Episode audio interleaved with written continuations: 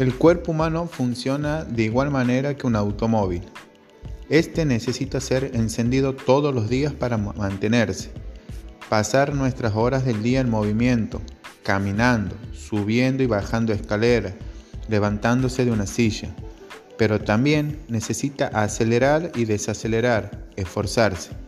Son los 60 minutos diarios de una rutina de fuerza, coordinación, resistencia, velocidad que completan todo el mecanismo necesario para que el vehículo, organismo, es decir, nuestro cuerpo, funcione de manera adecuada.